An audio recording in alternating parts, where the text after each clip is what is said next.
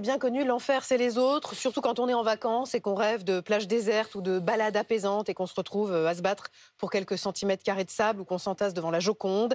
7 minutes pour comprendre comment la France peut endiguer le surtourisme ce matin.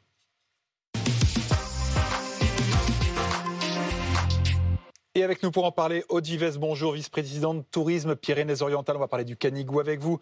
Dominique Zichet, adjoint à la mairie de Bréa. Et puis Dominique Marcel d'Alliance France Tourisme, qui réunit tous les grands noms du secteur euh, et qui propose des pistes de régulation. Un chiffre d'abord qui pose les choses. 80% des touristes en France sont concentrés sur seulement 20% du territoire. C'est quoi le surtourisme, Dominique Marcel? Le surtourisme, c'est quand la surfréquentation entraîne, en effet, une dégradation très forte de l'expérience de visite, un sentiment de dépossession, de malaise des habitants, des mhm. populations locales, et donc partant une dégradation de l'attractivité économique du tourisme, avec le risque de généraliser, car ce sont quand même des phénomènes qui se produisent dans des lieux très précis, mhm. peu nombreux, et pour des, durées aussi. il ne faut pas généraliser. et donc, il y a le risque de généralisation. Et la généralisation, ça peut entraîner euh, une espèce une mauvaise image du tourisme en France et euh, des thèses, ça alimente des thèses sur le thème le tourisme, plus de tourisme, mm. pas de tourisme. jeter le bébé avec l'eau du bain, ce qui serait absolument ridicule et ce qui n'est pas évidemment pas souhaitable. Le gouvernement a donc lancé un, plan qui reprend d'ailleurs certaines de vos propositions pour réguler ces flux touristiques. Vous, vous dites que c'est un peu tard. Pourquoi? Non, parce que ce qu'on dit, c'est que la prise de conscience euh, du surtourisme, des dangers du surtourisme, a été un peu tardive par l'ensemble des partenaires, d'ailleurs, les pouvoirs publics, mais aussi un certain nombre d'acteurs. Et c'est justement pour ça que nos entreprises, qui y travaillent depuis déjà un certain temps, ont souhaité proposer, lancer des propositions euh, pour qu'il y ait un débat euh, sur cette question, parce que il est temps maintenant de le faire. On est resté peut-être un tout petit peu dans le déni sur ces, sur ces questions. Je pense qu'il faut regarder la, la, réalité en face et, s'y attaquer. Alors, on ne peut pas s'y attaquer par des mesures euh, comme ça, une liste, un catalogue de mesures. C'est une approche avec euh, un élément très important mm. qui est la participation de l'ensemble des acteurs. Et il faut que cette stratégie, elle se fasse au plus près des territoires. Alors justement, on va aller regarder la réalité avec deux exemples concrets. Bréa d'abord, Côte d'Armor, 400 habitants à l'année sur Bréa, 6000 visiteurs par jour en été. Dominique Sichet, vous avez donc décidé à la mairie de réguler le flux des touristes à partir de cet été.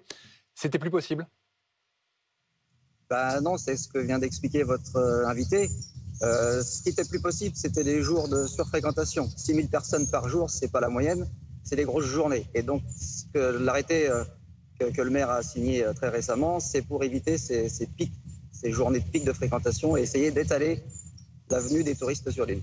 Alors justement, comment allez-vous procéder? Eh ben, on a donc euh, signé un arrêté qui va limiter à 4700 personnes du 14 juillet au 25 août, de 8h30 à 14h30, puisque quand il y en a qui repartent en fin de matinée ou en début d'après-midi, hmm. d'autres peuvent revenir, et, euh, et, que du lundi au vendredi. Parce que contrairement à ce qu'on pense, c'est le samedi et le dimanche qu'il y a le moins de monde sur l'île. Ah. Parce que le samedi, les gens arrivent, les gens arrivent eh dans leur gîte, s'installe et donc finalement tout le monde pense qu'il y avoir plein de monde le week-end et ben non c'est là où, où je peux venir donc on a, essayé de réguler que du lundi au vendredi. Donc vous instaurez une jauge quitte à renoncer à une partie de la manne financière de ces touristes? Alors euh, oui et non, parce que ce qu'on espère, c'est que cette régulation, ben, les jours où euh, éventuellement ce sera complet, on ne peut plus venir, on espère que ces personnes vont, vont venir la veille ou le lendemain. En plus, ce sera plus appréciable pour eux et au final, l'économie euh, sera, sera la même. On, pense avoir à peu près la même quantité de personnes sur l'année, mais ce qu'on veut éviter, c'est les pics, les jours vraiment où, où c'est pas, pas tenable. Quoi. Pardon, mais vous arrêtez de faire rentrer les touristes à partir euh, d'une certaine jauge ou alors faut s'inscrire, par exemple, la veille pour visiter Bréa ça, ça, va, c'est tout récent, ça a été signé la semaine dernière, donc ça doit se mettre en place. Mais dans l'idéal, on pense qu'effectivement, un système de réservation euh, permettrait bah, de, aux gens de se rendre compte que c'est complet et du coup de réserver la veille ou le lendemain. C'est ce qui nous semble plus facile. Mais après, Comme les calanques de Sugiton à Marseille ou les calanques de Cassis depuis l'année dernière. Ah oui, ça a été reconduit d'ailleurs pour les cinq prochaines années. Autre cas d'école, le mont Canigou dans les Pyrénées-Orientales, au Dives. Euh, vous, c'était une autre forme de nuisance. Hein. c'était les, jeeps, les jeeps qui montaient à l'assaut du Canigou. Et, vous avez réussi à développer un, autre tourisme. Vous avez fait comment? Alors, ben, c'était effectivement le tourisme motorisé qui posait euh, un souci, et c'est euh, les collectivités euh, territoriales, hein, les élus locaux et les habitants qui se sont saisis du sujet pour justement avoir une gestion durable de la fréquentation du Canigou, qui était concentrée sur le pic. Hein, le, Canigou, c'est la montagne sacrée des Catalans, et il y avait une, volonté de monter, de, gravir ce pic avec cet objectif ultime.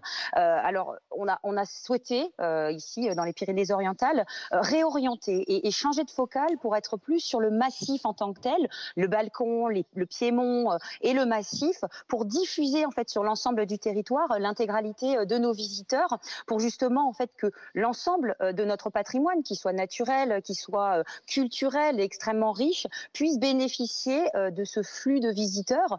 Et donc la, la, voiture a été descendue de plus de 1000 mètres et c'est 35 km de pistes qui ont été rendus au slow tourisme avec la randonnée, le vélo à assistance électrique, le vélo tout court d'ailleurs, les ânes, enfin tout type d'accessibilité non motorisée sauf ayant droit.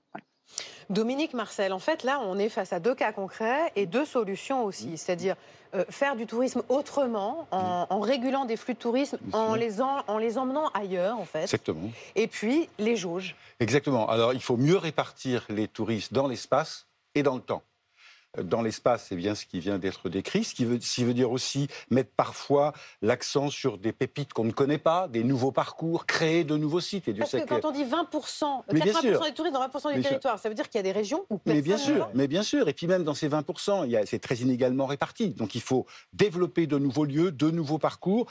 Et alors dans le temps, il y a la jauge qui est un peu la, le cas extrême, mais il y a les réservations, les pré-réservations, les visites chronodatées, des files d'attente virtuelles. Vous savez qu'on peut avoir une file d'attente, éviter de faire la, queue et on gagne beaucoup de temps.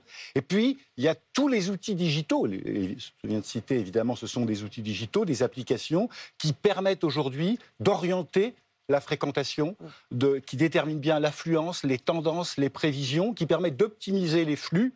Et on peut aussi ne pas faire de promotion pour certaines périodes. Il y a des sites qui aujourd'hui ne mmh. font plus de promotion. Oui. J'ai par exemple qu'au Danemark, la fameuse petite sirène, on ne fait plus de promotion. C'est tellement connu que c'est pas la peine d'en rajouter. Il y a des villages qui, en Espagne, en Corse, etc. Et puis il y a toute une, ce qu'on appelle le marketing dissuasif dans le langage un peu professionnel. Et puis il y a toutes des stratégies locales à mettre en place. C'est-à-dire que c'est, faut se fixer des objectifs, il faut regarder quelle la capacité de charge, les capacités d'hébergement, mm. la capacité d'accueil, les infrastructures de transport, le ressenti des habitants. qu'il y avait des réservations qui commençaient à augmenter dans le nord de la France euh, parce que ça va être une destination fraîcheur par rapport à la canicule. Et on se demandait justement si, le Pas-de-Calais, les plages du Pas-de-Calais avaient les moyens de. de, oui, parce qu'on découvre que le Nord et les plages du Pas-de-Calais sont fait de très belles régions, qui ont une image parfois, sont de très belles régions. Mais il faut s'y préparer. Et nous, ce que nous préconisons, c'est que justement, il y ait des stratégies locales, encore une fois, au plus près des territoires, avec des politiques d'investissement et surtout des, des mm. débats entre tous les acteurs. C'est absolument fondamental parce que les populations locales, il faut qu'elles soient complètement mm. embarquées. Tiens, on va aller retourner faire un petit tour du côté de, l'île de Bréa et du côté du, du Canigou. Est-ce que vous voulez bien tous les deux nous montrer le paysage derrière vous? Parce que bah, comme ça, on fait du tourisme, mais virtuel, c'est bien aussi. La carte postale de Bréa. Voilà, il n'y a pas trop de monde là. Ah oui. Et le ah Canigou, la montagne sacrée du Canigou. Bah, on a de la chance d'avoir une belle France quand même. Aussi. Bah, c'est un, très gros atout parce qu'on a beaucoup de sites. Donc on pourra mieux répartir les touristes dans nos. On espère. Merci à tous les, les trois d'avoir été avec nous euh, ce matin.